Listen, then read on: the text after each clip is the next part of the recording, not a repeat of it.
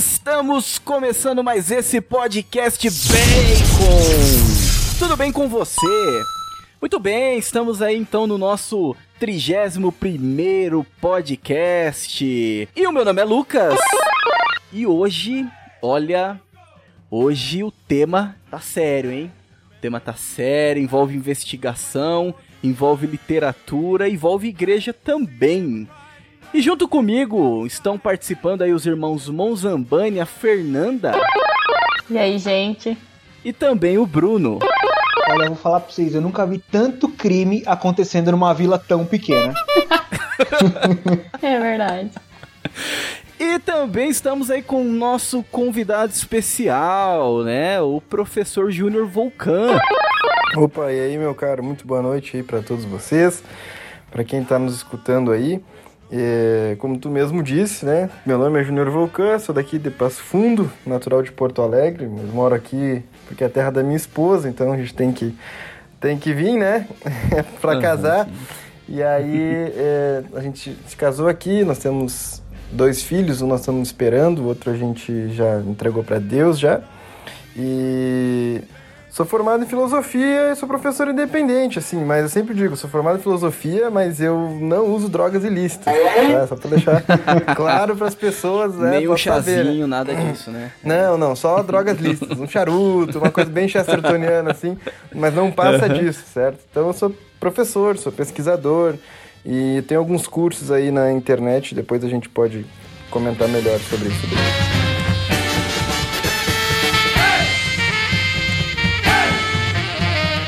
Certo, né? E e assim, vamos aproveitar já nesse momento, né? Você já entrou aí já sobre os seus cursos, né? Então, apre ap apresentando aí de forma bem breve para você, meu caro ouvinte, que está chegando nesse momento nesse podcast, é, siga-nos em nossas redes sociais, BaconPodcastBR, seja no Instagram, no Facebook, no Twitter. Lá nós costumamos postar um pouco sobre sobre a cultura pop, mas sempre trazendo uma ótica um pouco diferente daquela que você está acostumada. Nós costumamos é, postar sobre filmes, sobre séries, mas sempre tentando trazer um conteúdo um pouco mais interessante e um pouco mais com gorduras, né? Por isso que o nosso podcast se chama Bacon, né? E, por favor, Júnior, apresenta aí também o seu trabalho. Bom, é, na verdade, eu sempre fui católico, assim, sempre tive envolvido assim com, com, com jovens, etc. Um, um, trabalho, tentando fazer um trabalho de apostolado na internet tal. Até tinha um, um canal antigamente, mas ficou tudo para trás, né? E aí eu gostava muito de ler Chesterton. Então teve um dia que um amigo meu falou: por que tu não monta um, um curso sobre Chesterton e vende? Eu fiz, na época eu vendia pelo WhatsApp, né? Mas eu fiz um curso inicial, que depois eu fui vendo que precisava ser aumentado, ele virou um curso de cinco módulos, no qual eu gravei dois. E nesse meio tempo eu comecei a divulgar esse curso sobre Chesterton. Eu também tenho um curso sobre o Hugo de São Vitor, que foi os dois cursos que eu comecei lançando, né, pela, pela internet. Mas não, nós não tinha site, nós não tinha nada. Aí um outro amigo meu, que é o professor Edmilson Cruz, que inclusive é uma boa indicação para você fazer podcast aí, vale a pena muito. Sigo ele nas redes sociais e aprendo muito com ele, é um, é um professor incrível. A gente abriu um instituto chamado Veritas et Caritas, esse instituto a gente lançou alguns cursos juntos, né? Cada um lançava os seus. Eu lancei esse de Hugo de São Vitor e Chesterton. Depois cada um começou a fazer seu projeto solo, porque viu que era melhor e deixou o instituto só para cuidar da parte educacional. Então a gente continua membro desse instituto, né? E cada um, cada um fez o seu trabalho. Então o meu site é Júnior Vulcan, lá tem todos os meus cursos. Aí depois eu dei aulão sobre Chesterton, fiz um trabalho na página Chesterton Brasil. E aí a Sociedade Chesterton Brasil, que é, é a maior instituição sobre Chesterton que nós temos aqui, que edita os livros dele, né, traduz, etc., me convidou então para fazer parte. Eu migrei então para esse projeto com eles, hoje eu faço parte lá. E paralelamente no meu Instagram eu comecei a fazer um trabalho, né, que envolve os santos brasileiros, um trabalho de pesquisa né, em relação aos santos canonizados que nós temos no Brasil, né, considerados brasileiros, mesmo que não tenham nascido aqui, mas tenham morrido aqui. E cada vez mais a gente está tentando ampliar aí. Ano que vem eu tenho alguns projetos que não dá para dar muito spoiler, mas a ideia é, é não parar. A gente está só começando. Essa é a vantagem de ser novo, né? A gente tem gás para seguir adiante. Então a gente vai deixar aí na descrição desse podcast o site, perfil aí do Júnior também, tá bom? Então vai lá, né? Veja os cursos. Recentemente comprei o curso lá sobre a vida de estudo, né? E tirei um bom proveito. E aproveitando para falar aí também, Júnior, que eu acompanhei o seu trabalho lá no Telegram, né? Lembra naquela, naquela época que. Esse ano ainda, né? Que você postava ali todo, todos os dias um áudio falando sobre Chesterton, né? E foi logo quando eu comecei a conhecer um pouco sobre as, a obra de Chesterton, então fui acompanhando, fui lendo. Então, assim, digamos que você também me ajudou bastante a, a me aprofundar um pouco mais né, nas obras desse autor aí fantástico, né? Eu conhe... Digamos que eu conheci ele ali através dos seus áudios, né? E é uma alegria ter aí a sua presença no nosso podcast. Que legal, cara. Eu, eu que te agradeço aí. E realmente, a gente. Esse é um trabalho que o pessoal pediu, inclusive, para fazer podcast dos áudios. Né? Olha né? lá, hein? E acabou que, que ficou para trás, mas é, o prazer é todo meu aí de estar participando aí. Eu acho bem legal fazer podcast, porque daí tu não precisa botar tua cara no vídeo, é mais contraído, é muito mais bacana. Então, Vambora. E você também que está ouvindo esse podcast já viu o nome do podcast. Muito bem, finalmente vamos falar desse né, desse homem fantástico aí, né, que viveu ali entre o final do século XIX e o início do século XX, que é o Chesterton. E também sobre a sua famosa obra Padre Brown, né, que além também da literatura, ela já foi adaptada para o cinema e também para a série de televisão. Muito bem, meus caros nerds conservadores dessa terra de Santa Cruz, acompanhe então mais esse episódio do Bacon Podcast.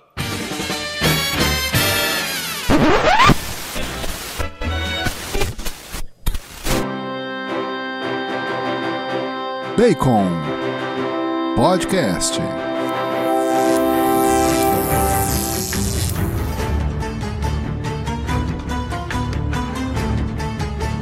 Por favor, Bruno, dê-nos a sinopse desse tema. Bom, vamos lá. É, Chesterton a gente vai falar depois, então eu vou dar a sinopse de Padre Brown.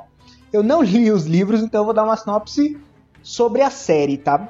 Que, que, eu posso dizer sobre isso? Então, é um padre que vive numa vilazinha muito pequena. Ninguém dá nada para esse padre, mas ele é inteligente pra caramba. Ele é católico pra caramba. E isso é muito e muito e muito útil para ele desvendar crimes. Então sempre acontecem assassinatos e crimes na vilazinha dele. Eu não consigo entender como é que uma vila tem tanto crime e quem resolve é o padre. E isso é muito legal, porque ele tem uma ótica muito espiritual por trás desses crimes e é muito interessante. Eu li ali, né, o, não li o primeiro livro inteiro, né, comecei a ler ali, passei da metade, mas eu assistia também boa parte da série e olha, de uma coisa eu sei, viu? Eu não queria fazer parte da paróquia dele. Porque, meu Deus, é muita gente morrendo naquele lugar. e assim, é claro que a série é diferente do livro, né? É, não sei se você assistiu a série, Júnior. Mas, assim, tudo acontece ali na paróquia, entendeu? E todos os episódios alguém morre, e todos os episódios. Então você fica assim, meu Deus do céu, né? É, ou, eu, ou eu deveria ser amigo dele, ou eu não deveria fazer parte daquela paróquia, porque os amigos dele não morrem. Só os, os paroquianos ali que são desconhecidos, né? pois é, cara. Na verdade, isso foi até uma coisa que eu tentei é, fazer antes do nosso podcast, tá agendado há bastante tempo. Mas eu não consegui, cara, não consegui ver a série e o filme, né? Os livros tá, tá tudo bem, tá tudo em dia. E, e, realmente isso já é uma coisa já que fica diferente. Eu gosto muito de, de filme, de série, até não tenho conseguido acompanhar tanto quanto gostaria, porque a, a minha esposa mesmo disse para mim, né? A gente se conhece, então quando eu começo a ver um filme uma série, eu não paro. Então eu tenho que reservar um tempo, né? Sei lá, um final de semana onde eu maratone e faça tudo ao mesmo tempo. Então eu acabei deixando e pensando, bom, eles vão trazer a parte da série dos filmes, eu trago a parte dos livros. Isso já é uma coisa diferente, já que tem em relação aos livros. Não é tudo é, numa paróquia, né? Porque ele não é necessariamente um pároco. Então, é, as coisas acontecem ali pela região de Londres, pela região né, em torno de Londres, ali na Inglaterra. Mas é realmente muito interessante e a gente vai poder comentar bastante como esse personagem surge dentro dessa mente brilhante que foi Chesterton é realmente muito diferente, sabe? O, a, o seriado do, do livro. Eu consegui ler os dois livros que tem em português, né? Não sei se tem mais em inglês, eu acho que tem. Mas é, na série, é primeiro que tudo acontece na paróquia, né? O que, que nos livros você viaja por vários pontos da Inglaterra. Muitas vezes ele vai acompanhar é, o. O Flambeau? O amigo dele, o Como que é o nome dele mesmo? O Moriarty dele. Ah, o Flambeau. O Flambeau. Eu só penso no Moriarty. a pessoa que tá fazendo referência com Sherlock Holmes é terrível. É, então, o que na série não acontece. Na série, o Flambeau ele aparece eventualmente sempre como um criminoso, que no livro, já na segunda história, ele já se converte, graças a Deus, se torna detetive, enfim. É, e também a série ela é muito mais é, fantasiosa. Eu imagino que porque é uma das coisas que mais me chamaram a atenção no livro é que é um livro muito inocente. Ele passa muito essa, essa simplicidade. Então eu li com a expectativa de, ah, é como se fosse um Sherlock Holmes. E eu me surpreendi bastante. Porque o Sherlock Holmes ele é muito mais mirabolante, é umas coisas muito mais irreais que acontecem no Sherlock Holmes do que no Padre Brown. O Padre Brown ele, ele trata de crimes, mas de uma forma muito mais é, realista e humana, assim. Tanto que é, o motivo pelo qual ele desvenda os principais crimes é porque ele simplesmente fala assim: eu sou um padre, eu conheço das pessoas, porque eu tô com elas o tempo todo no confessionário. Isso é muito bonito no livro. Já na série, isso foge um pouco. Infelizmente, perde muito caráter católico. E, mas eu entendo que também seja por, pelo motivo de, de se tornar uma coisa mais é, pro, pro showroom mesmo, assim. Então, é, os crimes são maiores, tem muito mais morte do que no, no, nos livros, tem muito mais escândalo, sempre envolve um, algum tema polêmico, enfim, para se tornar mais atrativo para o público geral e não tanto só para o público católico. É, é uma perda, porque tem muita coisa que é muito melhor no livro, como sempre, né? E tem, muito, é, e tem muito mais coisa profunda no livro do que na série. A série perde um pouco dessa profundidade, perde um pouco dessa, dessa beleza que é o Padre Brown e, e, e, os, e, e como ele desenvolve a história, como ele desvenda os crimes, né? Mas a série ainda assim é boa porque tem o Arthur, Arthur Weasley e a gente gosta muito.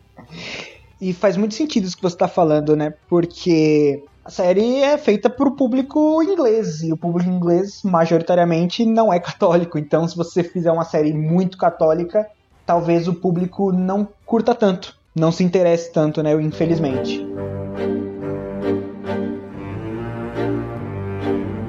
uma pincelada geral aí, né, sobre a, a obra, né, do Padre Brown. É, se eu tiver errado aí, vocês me corrijam, tá bom?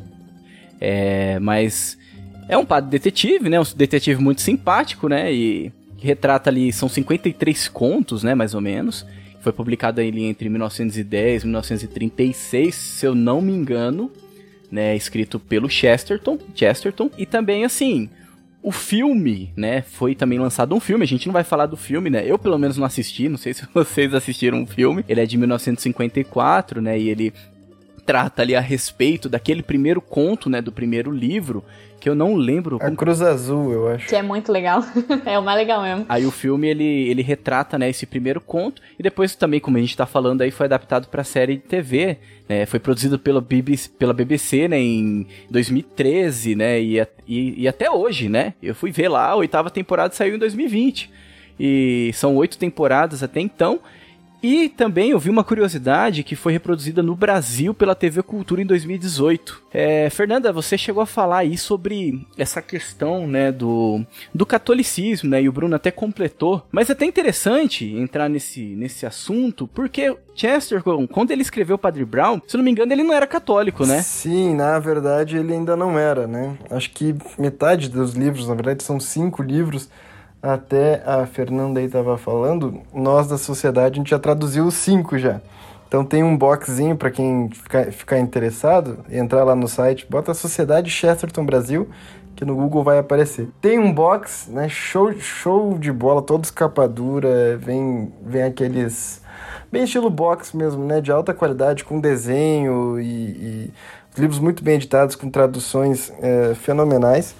E nesses livros, né, o Chesterton escreve, escreve eles de um modo muito espaçado. E ele geralmente escrevia quando estava assim apertando financeiramente, né? Porque era um tremendo sucesso o lançamento dos livros. Primeiro o Chesterton começou a escrever em artigos, depois ele juntou os artigos e, e aí colocou num livro e lançou o livro, né? E fez tanto sucesso que sempre que eles estavam então um pouco apertados, a esposa então meio que fazia ele é, lançar o Padre Brown. Ele poderia ter lançado muitos outros livros, né, sobre o Padre Brown, mas ficou só nesses cinco mesmo, infelizmente, ou felizmente, porque também a obra ela, ela ficou concisa, né? Ela ficou realmente é, um material de qualidade alta, a tal ponto que, não, não digo eu, né? Outros grandes é, professores aí do Brasil, muito maiores do que eu, eu me considero um peixe pequeno aí, é, eles dizem que o Chesterton quase que inaugura uma série, né? Um, uma, uma especificidade literária, como que uma espécie de literatura católica específica, né? Esses contos policialescos. É ele que trouxe, né, essa, essa, esse espírito católico, né, pra, pra literatura, mesmo sem ser católico. Isso é muito interessante, né? Você vê que, no fundo, no fundo, Chesterton já era já ali um bom católico, né? E, e sempre Sim. naquela, na busca pela verdade, né? Exatamente. Né?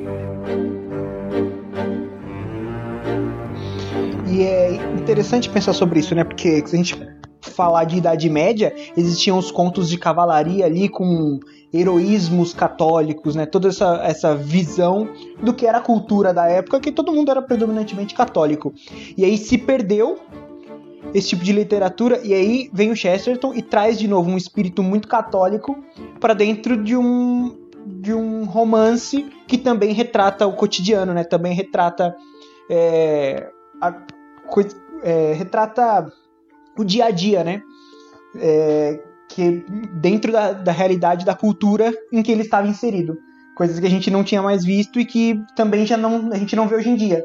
Dificilmente a gente vai ver uma obra que retrate o dia a dia, retrate o cotidiano e traga esse espírito católico para dentro dela, né? Então é Chesterton fez um negócio incrível. Sim, é nesse ponto até é interessante pensar porque é, nós somos fãs, né, do, do, Chesterton e do Padre Brown, mas tivemos dois papas também que foram, que foram muito fãs do Padre Brown, que é Pio XI e João Paulo I. E, e eu ficava pensando muito quando eu tava lendo quando eu tava lendo, quando eu tava assistindo a série, porque eu sempre gostei muito de Sherlock Holmes. Na verdade, Sherlock Holmes foi o primeiro livro que eu li na minha vida, por incrível que pareça, foi um livro de Sherlock Holmes.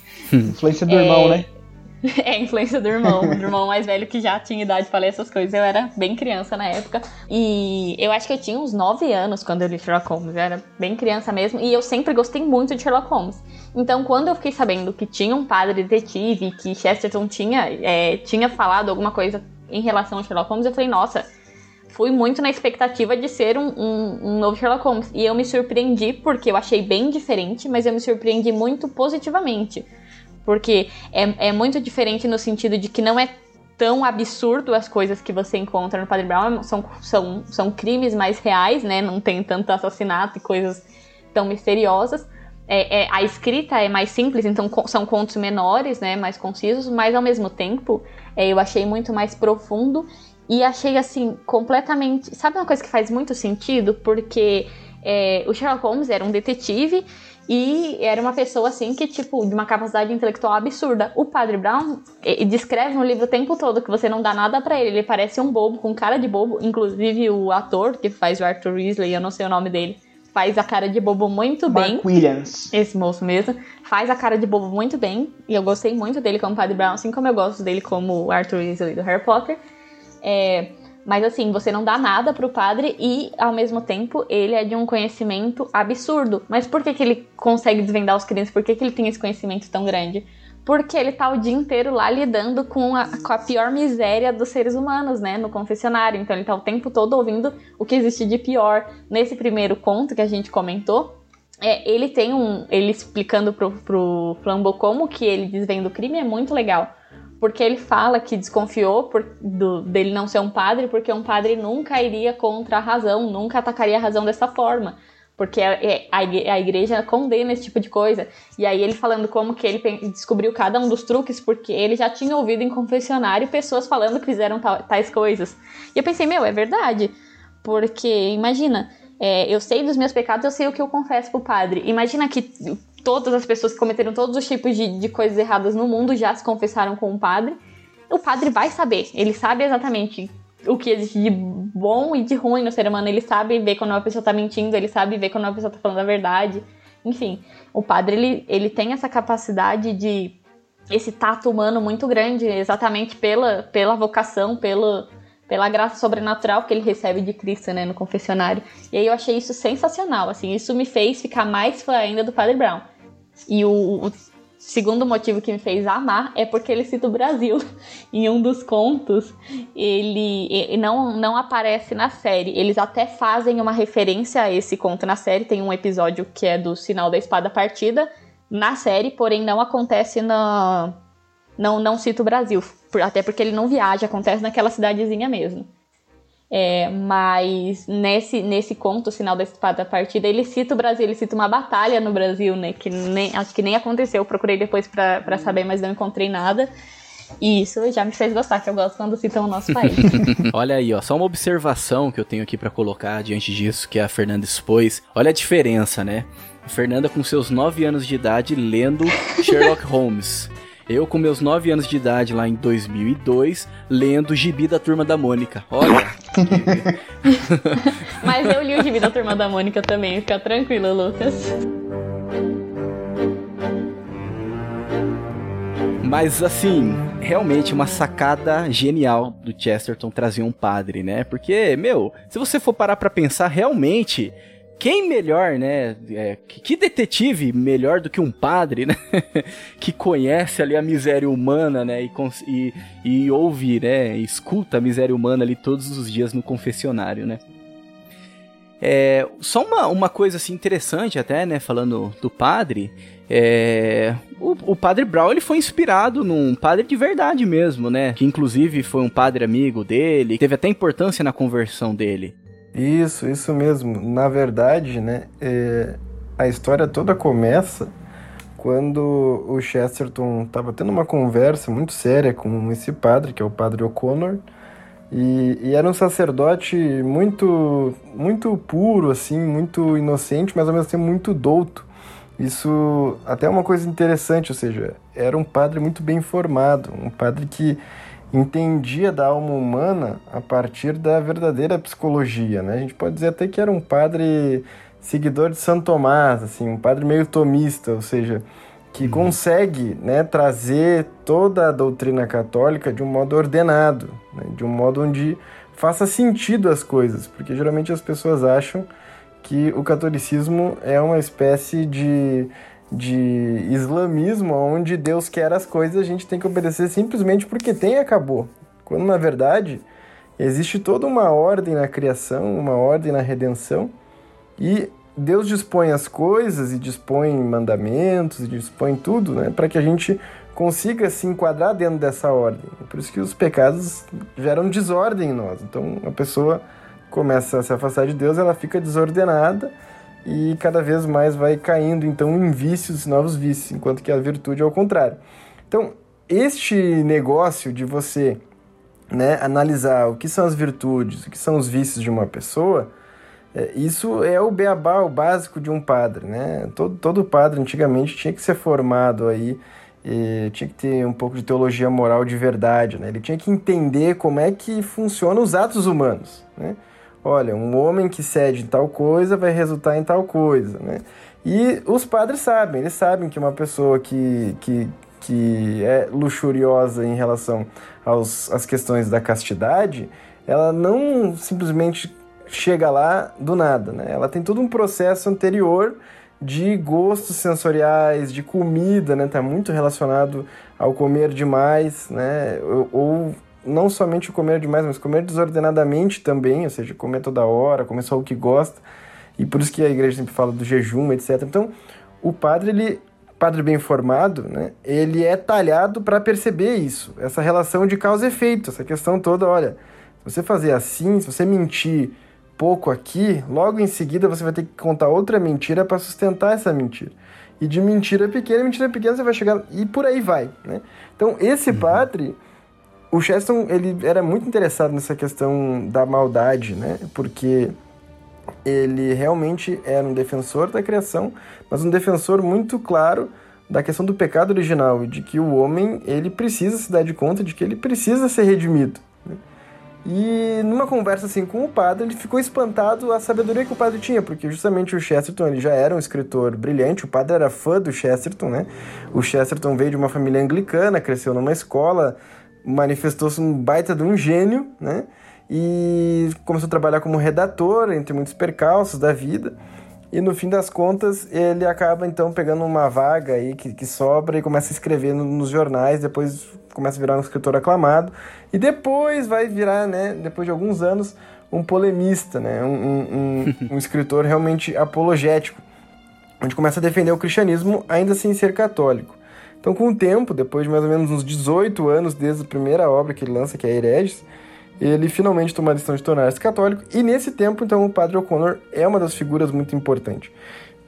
E as conversas que eles tinham eram corriqueiras, e o Chesterton cada vez buscava mais a doutrina católica a partir, então, destes amigos ou bons sacerdotes que ele tinha. O Belloc foi outro, por exemplo. E aí, nessa conversa, ele ficou realmente espantado, ou seja, esse padre ele tem um conhecimento impressionante. Logo em seguida chegam alguns jovens, né? E o padre muda de assunto e começa a fazer umas brincadeiras, assim, as coisas meio bobinhas. E, e logo sai. E os jovens ficam comentando, né? O Chesterton escuta eles falando, né? Como o padre era inocente, não sabia nada da vida, né? E aquilo faz o Chesterton rir e pensar, não, eles realmente eles não entendem o que é um padre de verdade, né? E inspirado nisso, o Chesterton tem a brilhante ideia, porque ele gostava muito né, de histórias de detetive, e, e ele gostava é, principalmente muito do estilo literário do Dickens, né, que, que era um estilo mais alegre, um estilo mais, é, assim, eu não diria otimista seja essa palavra, mas é realmente um, um estilo mais é, alegre. Acho que a palavra certa é alegre, né, que traz essa questão da alegria. Então ele resolveu criar um personagem alegre, né? Simples, puro, mas com uma capacidade incrível para desvendar crimes, justamente opondo, e veja, não é a primeira vez que o Chesterton está opondo um detetive ao Sherlock Holmes, apesar de que ele gostava muito, né, das histórias eh, do Conan Doyle sobre o Holmes. Eu também, eh, acho que eu li todas as obras do Sherlock Holmes quando eu era adolescente, eu gostava muito. E, e uma coisa que sempre, né, chamou muita atenção é que o Holmes ele atrai para ele, para a figura dele, né? Ou seja, para a figura do homem toda a atenção. Então ele meio que personifica a mentalidade moderna, que é o que? Você não precisa de Deus. Se você usar a sua razão, você encontra a solução para tudo. Uhum. E pode ser uma solução genial, mas você chega nessa solução. Enquanto que o Padre Brown ele faz o oposto, ou seja, ele sempre é discreto, ele sempre tenta não aparecer, e nas lições, quando ele desvenda o crime, ele sempre tenta mostrar que toda a sabedoria dele está amparada numa sabedoria superior que seria Deus. Então, não é ele que é o centro, é Deus que é o centro e ele participa dessa sabedoria e dessa vida que Deus propõe para nós. Então, esse personagem, né, que é um, um pouco mais é, intuitivo do que necessariamente dedutivo, que é o caso do Holmes, esse personagem do Padre Brown, ele é muito mais poético, ele é muito mais dado né, ao mistério, ele é muito mais dado às alegrias que espantam o homem, enquanto que o Holmes é um, é um homem que nunca se espanta, né, que sempre está preparado, e o Padre Brown sempre é, é, é, é, o contrário, ou seja, ele sempre sabe viver o momento né, e, e sentir as emoções daquele momento, e depois meditando tomar suas decisões, suas conclusões, que muitas vezes não necessariamente envolvem provas, né? Ou seja, a, o próprio raciocínio dele é diferente, porque ele então faz análise daquilo que a gente é, chama de metafísica, ou seja, aquilo que é imaterial, né? Que vai além do mundo que a gente vê, além desse mundo físico, das coisas materiais que a gente vê. Então, a análise toda do Padre Brown, ela, ela se dá justamente porque o Chesterton conheceu um padre que era assim, né? Um padre simples, discreto, um padre muito, muito humilde. E o Chesterton pensou, bom, esses elementos eles são tão paradoxais, e o Chesterton é o príncipe dos paradoxos, quem já leu o Chesterton percebe o quanto ele uhum. faz os argumentos, né, é, é, apontarem para as duas pontas da mesma realidade sem necessariamente se contradizerem. Né?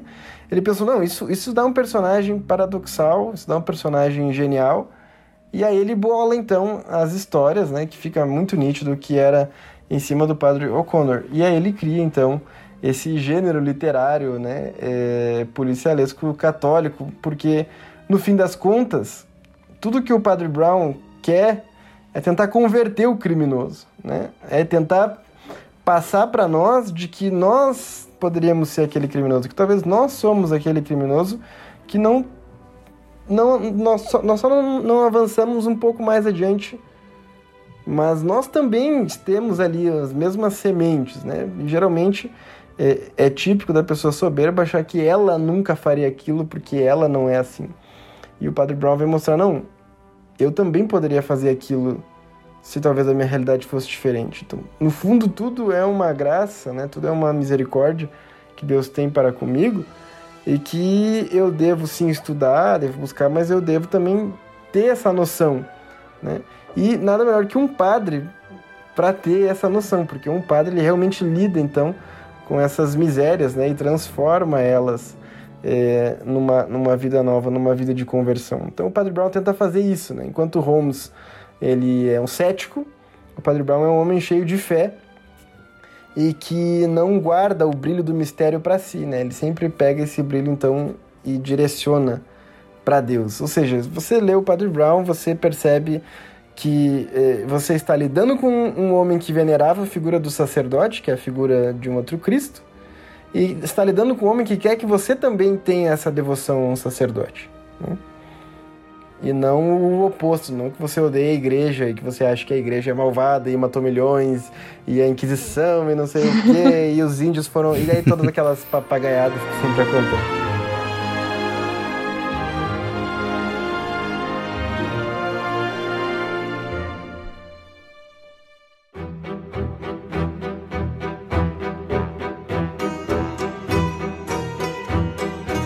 Legal isso que o, que o Júnior falou, porque é muito, muito visível, assim, no livro.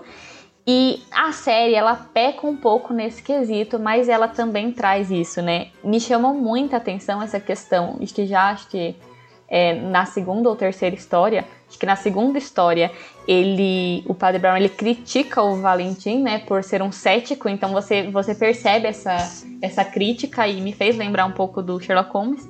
E acho que na terceira história ele mostra esse lado do esse lado é, profundo assim de que de, da redenção né que, que um padre traz sendo a figura de Cristo para as pessoas. Então que ele pega o, o ele desvenda o mistério lá encontra com o Flambeau e antes de. Ele não, não faz o Flambeau ser preso, mas ele dá a chance do Flambeau se confessar. O Flambeau se confessa, se arrepende, devolve tudo que estava roubando e ele deixa o Flambeau embora. Porque o Flambeau acabou não cometendo nenhum crime, já que se arrependeu, confessou e devolveu. Porque não basta apenas confessar, né? Você tem que reparar o seu erro. Então eu achei isso muito bonito. Que, que é, é muito visível isso no livro. Na série nós temos alguns pontos assim, onde o o Padre Brown ele oferece sempre, ele sempre quer que a pessoa é, se confesse, ele sempre oferece essa chance de redenção, porém não de forma tão clara e tão, tão forte. E na série o Padre Brown ele se torna até um pouco liberal em alguns, em alguns casos, assim, é, onde aparecem cenas que são claramente contra aquilo que a igreja defende, que são claramente erradas, e o Padre Brown faz uma vista grossa, digamos assim, para os amigos dele ou para os próprios criminosos. Então essa é uma crítica que eu tenho forte à série porque apesar dele ainda oferecer essa chance de redenção, ele é muito mais liberal do que de fato a gente encontra no livro Padre Brown e do que Chesterton jamais admitiria, né? Então o Bruno até tem um, uma parte que o Bruno falou muito, que é sobre uma, uma época que ele fala bem de Freud. Explica aí melhor, Bruno, você. É, tem um episódio mais voltado para essa questão da psicologia. Tem um criminoso que é psicólogo, ou não lembro se ele é o criminoso ou se ele tá na cidade faz algum faz um tempo que eu assisti esse episódio, que a série ela tem muitas temporadas, muitos episódios, mas claramente é um episódio mais voltado para psicologia e o Padre Brown fica interessado, querendo conhecer Freud, concordando com várias das opiniões, e você fala, putz, jamais que o, o, o Chesterton aceitaria uma coisa dessa, sabe? Você vê que é muito diferente daquilo que, que é o pensamento de Chesterton de verdade. Nisso, a série ela tem muitos pontos negativos. Vários dos episódios têm essa questão mais liberal que a Fernanda falou. Mas também tem pontos muito positivos. Então, os atores são muito bons. O Mark Williams é um bom ator. Ele não, não mostra nada em Harry Potter do que de fato ele sabe atuar. Em Chesterton, em Padre Brown, você vê muito melhor que ele de fato sabe atuar. E uma coisa que a série ela não perde, isso eu acho ótimo, é que todo episódio o padre tá confessando alguém, todo episódio. Hoje você pegar as paróquias pelo Brasil, eu não sei como é que é aí no sul, Mas aqui é muito difícil você encontrar confissão com frequência, padres Acabou a de isso. cair uma lágrima do nosso É olho muito nesse triste momento. que você tem que Pois ficar é, correndo meu. atrás de padre. E Nossa. nisso, pelo menos o Padre Brown da série, ele é, ele é fiel. Nossa, assim. ele tá sempre verdade. confessando. Todo episódio tem confissão. Todo episódio. Se o cara foi preso, ele vai lá atrás, mesmo que seja pra investigar, mas ele vai lá oferecer a confissão pro cara. Então, tem muito isso presente na série. É, por mais que seja liberal, então é, é a crítica a essa, esse liberalismo do padre que a gente vê em muitos momentos que ele faz vista grossa pros amigos que estão nem aí pra castidade, digamos assim, né? Mas ao mesmo tempo, eu falo que só você ter um seriado onde a figura principal, o protagonista, é um sacerdote católico que tá ali de batina, ministrando os sacramentos, é, oferecendo, celebrando missa, fazendo casamento, batismo, oferecendo confissão em todo episódio, eu já acho que é um ganho, assim, absurdo, porque é muito difícil você ver esse tipo de conteúdo hoje em dia, né? Então, isso eu acho que já, já entra com um ponto muito positivo pra, pra série. Diferente das investigações do Dan Brown, por exemplo, onde a igreja é sempre o criminoso. Mas um outro ponto que eu gosto muito da série, além do Arthur Weasley, que eu realmente gosto dele, desde o Harry Potter, é o. Eu acho muito. visualmente muito bonita a série. Eu, particularmente, gosto muito de, de séries e filmes de época, porque eu acho que as pessoas se vestem muito bem, os carros são bonitos. E, e apesar de é, não ser tão realista com o, com o livro, porque no livro a história passa em várias, em várias cidades, vários lugares diferentes. É, gente, eu tô apaixonada pela cidade do Padre Brown na série, é muito bonita, assim. Eu queria muito morar naquela vilinha. Eu só não queria ser a pessoa que morre. Mas é muito. Visualmente a série é muito bonita. o- Os figurinos também são muito legais. Recomendo fortemente pra quem gosta. Nesse sentido, a gente vê que a série ela é uma produção de baixo orçamento, então a gente tem uma vilazinha lá de cenário com assim, poucos. É, poucas casas, tem a sala paroquial, Três a carros. igreja, umas, três carros passando. Personagens são, tipo, seis personagens e os figurantes. Mas é sempre Uhum. muito bem bonito, cenários muito bem, assim, é, construídos e com um figurino bonito. assim, pouco orçamento, mas bem trabalhado aquilo que tem. Com bons atores. Sim, o diálogo também é muito bem feito, é que a gente sempre dá risada no, no seriado, então é bom porque não é aquele seriado maçante, difícil de assistir, porque normalmente eu particularmente tenho um pouco de dificuldade com, com seriados criminais, porque eu fico nervosa, fico ansiosa, não gosto de ver sangue, sou mole pra essas coisas. Já o Padre Brown é mais tranquilo. Então, ele tem, sim, essa, essa questão do, do, do crime, porque é, é um seriado policial, mas ele é muito mais leve, ele tem, ele tem bastante, é, bastante humor no meio, assim como no livro, então é bem mais tranquilo, sabe? A gente tem que insistir para as pessoas, né? Isso daí, até qualquer pequenino estudo que a gente faça aí de marketing digital, a gente só vende um negócio e fica insistindo, né? Então, se você ficar insistindo, você vende a ideia para a pessoa. Ó, lê Chesterton, lê Chesterton. E eu faço muito isso, são meus dois apostolados. é Divulgar o Chesterton e fazer meus amigos que são. que, que namoram noivar logo. Então eu fico, vai casar, vai casar. Eu fico enchendo o saco deles. Muito E assim, e assim cabe. Mas se eu pudesse, eu teria um terceiro apostolado, que seria dizer pros padres, atendam confissão, atendam confissão, atendam confissão.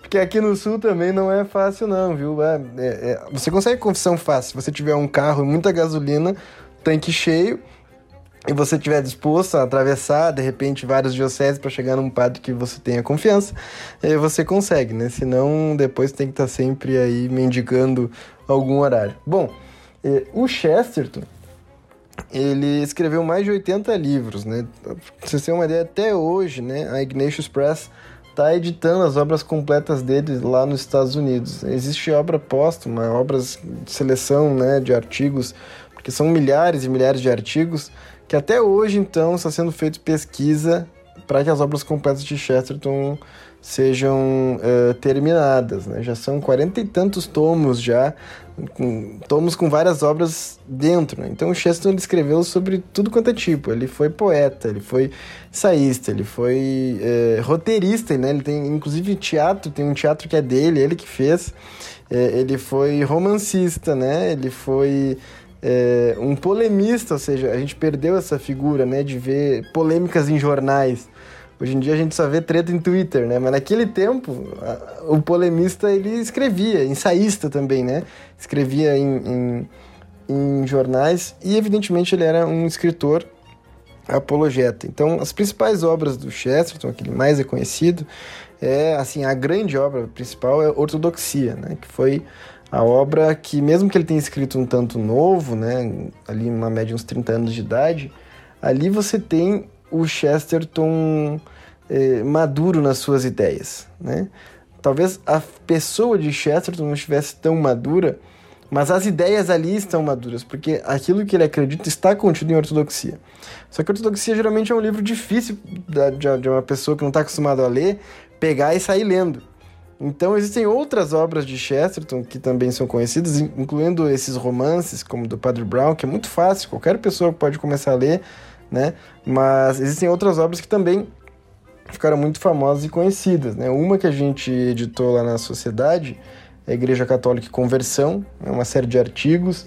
É, o Essencial de Chesterton, que também é outra série de artigos que nós editamos, que são obras, assim, para você tendo contato através de artigos, né? E não de um livro inteiro. Mas tem também alguns livros, né? Como o próprio Hereges. O Homem Eterno é uma obra espetacular, mas que eu indicaria ler depois que você lê Hereges e Ortodoxia e conseguiu absorver isso, né? E tem muitas outras obras, assim, um negócio é interminável. Tem outros romances também. É, a gente até tem feito aí lá na sociedade, né, uns comentários, alguns romances nós editamos, a Taberna Ambulante, Poetas Lunáticos, agora o Homem que Foi Quinta-feira, o Homem que Sabia Demais, que a campanha terminou ontem. Enfim, são dezenas e dezenas de obras, né, que se você jogar é, lá no nosso site mesmo, Sociedade Chesterton Brasil, e, e, colocar lá na livraria, você vai ver várias obras. Né? Então, sim, se eu fosse dizer o principal livro de Chesterton, mais lido, mais traduzido para dezenas de idiomas e tal, é Ortodoxia. Agora, é, não tem como você dizer, depois de Ortodoxia, qual é a maior obra de Chesterton sem cair numa questão opinativa, né? Porque eu gosto muito é, dos livros apologéticos dele, né? A Coisa, a Igreja Católica de Conversão, São Tomás de Aquino. Ele tem outra face dele, né? ele era um biógrafo também. Então ele escreve biografias sobre autores é, literários da Inglaterra, como Dickens, Stevenson e tal. E também escreve duas biografias de santos, que são espetaculares. Assim. Se você quer entender a Idade Média e quer entender é, quem foi São Francisco de Assis e São Tomás de Aquino numa via alegre e simples, né? E profunda, você pode pegar os livros de Chesterton e ler. Então, assim, eu diria pra galera seguir lá o perfil da sociedade, ver as lives que a gente comenta, comprar todos os livros possíveis de Chesterton, certo? É, é, sério, invistam nisso. Peguem uma Black Friday, uma promoção aí, comprem os livros, as campanhas para ler não é a mesma coisa você é, pegar um livro e ler, certo? Tem toda uma questão pedagógica aí que você é, desenvolve. Você compra um livro e é bom que você compre, não, não vai nas páginas alheias e ficar chorando, pedindo me dá um livro, me dá um livro. Dá... não, não. Você trabalha, você compra um livro, certo? E aí você vai pegar aquele livro e você vai dar valor para ele, evidentemente porque você pagou, né? Então é o único jeito que as pessoas entendem. E, e aí você vai ler ele, né? Com calma, tomando um café. Se gosta de fumar um charuto, fuma um charuto. É, numa rede, se, se você gosta de rede, deitado numa cama, sentado numa poltrona, não, não importa, né? Mas você vai ver que é uma leitura que te resgata deste mundo louco, né? Até para eu finalizar, o, o Holmes né, é muito conhecido pela questão da razão. E o Chesterton falava muito, no próprio Ortodoxia ele diz né, que é, louco é aquele que perdeu tudo exceto a razão. Então, uhum. o homem moderno, ele idolatra a si mesmo justamente com essa pegada da razão, né? A ciência, a razão. E isso já vem de milhares, milhares não, de centenas de anos já. E o Chesterton era um grande combatente disso. Ele realmente percebia que por trás dessas ideias há premissas falsas. Né? E então o Chesterton ele nos resgata de uma sociedade que está doente, que está louca. Né? Vocês, todo mundo tem aí internet e consegue ver a quantidade de notícia de maluquice e bizarrice que acontece. E essa sociedade louca e doente precisa de remédio. Então, Chesterton é um dos remédios. Né? Então, você lê Chesterton, você começa a perceber que você fica mais divertido, fica mais bem-humorado, fica mais alegre, fica mais pensativo, fica mais dócil, né? Fica cultiva mais a virtude da pureza, que você realmente não fica uma pessoa amarga, rancorosa, pessimista, não. Você sai da leitura de Chesterton até um pouco mais leve, por mais paradoxal que isso pareça, né? Já que ele não era tão leve assim. Agora, a leitura de Chesterton, ela de, de qualquer livro, eu diria assim, realmente qualquer coisa de Chesterton que você lê vai ser bom. E não não tô falando assim, eu nunca peguei um texto do Chesterton que eu dissesse: "Nossa, isso aqui é uma droga", certo? Não, isso aqui é muito bom. Só que às vezes você vai ter que fazer um esforço de conhecer o contexto, o que ele está falando, etc. Mas o mais importante é pegar, ler, e aí depois que ler, pode procurar todos os filmes e séries possíveis, né? Que vai ajudar muito. É, rapaz, depois dessa não tem nem como não ler. já, estou, já estou entrando no site aqui já. Assim, não, não li, tô longe de ter lido todos os livros de Chester, eu ainda tô muito no começo. Mas um que eu achei muito simples e fácil de ler é o Tremendas Trivialidades. E eu também achei muito divertido. Ele muito bom, é, é. Eu achei fácil de ler, divertido e ele joga umas verdades na sua cara, assim, ó absurdas que te fazem pensar. Então eu acho que também é uma, uma boa porta de entrada para os livros de Chesterton. A série, na verdade, é, eu até vi um vídeo do, do Guilherme Freire, né, que também é um outro professor que eu gosto bastante. Sempre acompanho os vídeos dele no, no YouTube. É, e ele falou sobre a série do Padre Brown, né? Perguntaram o que, que ele achava. E, ele, e eu achei que ele foi muito, muito correto no que ele disse, que a série ela é uma boa porta de entrada para quem nunca ouviu falar do Chesterton, para quem não conhece Padre Brown, porque ela é uma boa porta de entrada, mas não dá para ficar só nela, assim, porque Chesterton é muito mais profundo e muito maior do que, do que essa série com, com o Arthur Weasley mesmo. Mas é uma série que, que vale a pena assistir tendo é, consciência de que ela é só uma porta de entrada que você precisa ler os livros do Chesterton. E se você quiser saber mesmo quem foi o Padre Brown, você precisa ler o, os livros do Padre Brown. Porque nem se compara. Sim. Digamos que Chesterton é muito mais volumoso, né? Chesterton tem mais bacon no café da manhã, né? Exato. É muito Exatamente. bom. Exatamente. Mais sustância, né?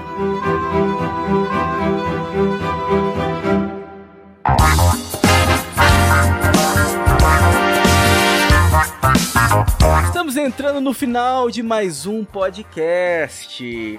E olha, tinha assunto ainda para falar nesse podcast, hein? Mas se a gente continuasse falando de Chesterton, a gente não ia parar mais, né? Então já deu para deixar um gostinho para você que está nos ouvindo, né? E como todo podcast, nós é, damos a nossa nota, né? E então vamos abrir o nosso cardápio e eu vou começar dando a minha nota. E eu acho que essa o personagem Padre Brown, né, no qual vai ser a nossa a, no qual a nossa nota será direcionada, ele merece um picanha bacon. Eu acho que não tem como dar menos do que isso. Por, por mais que tenha série, tenha filme, né, mas pelo o personagem em si, a riqueza que que o Chesterton conseguiu colocar dentro desse personagem. Então ele merece um picanha bacon, uma nota 5. Por favor, Bruno, qual é a sua nota? Olha, eu vou dar minha nota em duas etapas aqui, tá? Primeiro, eu não li os livros do Padre Brown, mas só de ouvir vocês falando, só de saber o que o Chesterton é capaz e sabendo que eu daria uma nota máxima para Sherlock Holmes e parece que o Padre Brown é muito melhor, eu dou um picanha bacon pros livros. Pra série, eu daria um bacon, porque por mais que a série tem essa questão que a gente falou, progressista, não coloca tanto essa, essa questão do catolicismo mais de forma mais intensa, ainda assim é um padre que é detetive e é uma série gostosa de assistir. Então eu pegava com a minha esposa, deitava no sofá e ficava assistindo passar. Você não viu o tempo passando, é uma série divertida, então eu daria bacon. Como a gente tá dando uma nota pro conjunto geral e eu sei que os livros sempre são muito melhores do que as séries, eu deixo o picanha bacon. Tudo bem, então. Olha aí. Digamos que uma nota máxima aí, né? Também que o Bruno deu. Por favor, Fernanda, qual a sua nota? Então, é, eu concordo com o Bruno. A série é boa, mas ela peca em algumas coisas. Então, se fosse para dar só pra série, seria é, um, um bacon, porque é, ao mesmo, apesar de pecar, ainda tem essa questão do ser um sacerdote. E, e, é uma série divertida que vale a pena assistir. Assisti aqui com a minha mãe, né? E foi bem legal também. Ela gosta muito. É, mas pra obra completa, assim, é Picanha Bacon. Porque é muito legal o livro. É um livro, assim, que você lê. É, é, muito gostoso de ler. Não é um livro que te cansa, que você demora. Não, é um livro que, que flui, sabe? E que te diverte muito e ao mesmo tempo é, te faz pensar, te ensina, é, te faz refletir sobre coisas mais profundas. Então é, é um picanha bacon. Muito bem, então nota 5 também. E agora o nosso convidado especial, por favor, Júnior, qual é a sua nota? Certo, meu caro. Bom, sabe que todo gaúcho gosta de afrontar o brasileiro, né? Então ele sempre dá um jeito de ser diferente dos demais. Então, como aqui no sul a gente brinca que picanha não é a, o supra-sumo da carne, então eu vou dar a nota de entrecô bacon, né? pra ele. Basicamente, é a nota 5, com certeza. E, bom, você pode dar vazio, costela. A gente gosta de assar tudo assim. Se respira e não é gente, a gente põe no fogo, certo? Então, Muito bom. O, Padre Brown merece a, a, a nota 5. 10, que era a camisa que eu jogava bola, todas as notas possíveis, cara. Vale pro Padre Brown. Muito bem. Das carnes eu só ouvi falar pelo Rafael, hein, o Brunberg. Então, o Rafael diz que picanha não é churrasco de é. Ele que fica bravo. Fala pra ele. Ele fica bravo, eu já vi ele fica bravo. É. Olha só, então, que surpresa! Mais uma nota 5, né? Eu acho que não era surpresa para ninguém, né? Que esse podcast ia encerrar assim, com nota máxima. Então é isso, né? Espero que você tenha gostado, tenha gostado desse podcast. Se você chegou até aqui é porque você gostou. Muito obrigado pela sua companhia. Então siga-nos nas nossas redes sociais, conforme a descrição desse podcast. Siga também o nosso querido Júnior Volcan. Acompanhe lá o trabalho dele, também o trabalho de Chesterton Brasil. Fique com Deus e que a força do bacon esteja com você.